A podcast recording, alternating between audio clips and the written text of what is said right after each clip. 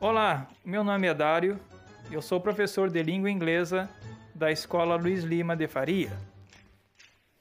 Olá, eu sou a professora Perla, professora estagiária da Escola Luiz Lima de Faria, e os nossos alunos apresentarão para vocês algumas curiosidades sobre o Halloween.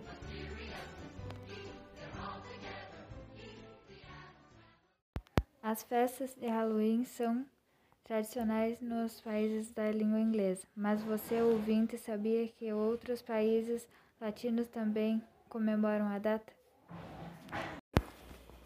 Exemplos são o Brasil e o México. No Brasil, como você já sabe, as crianças se fantasiam e vão de porta em porta pedindo doces ou travessuras.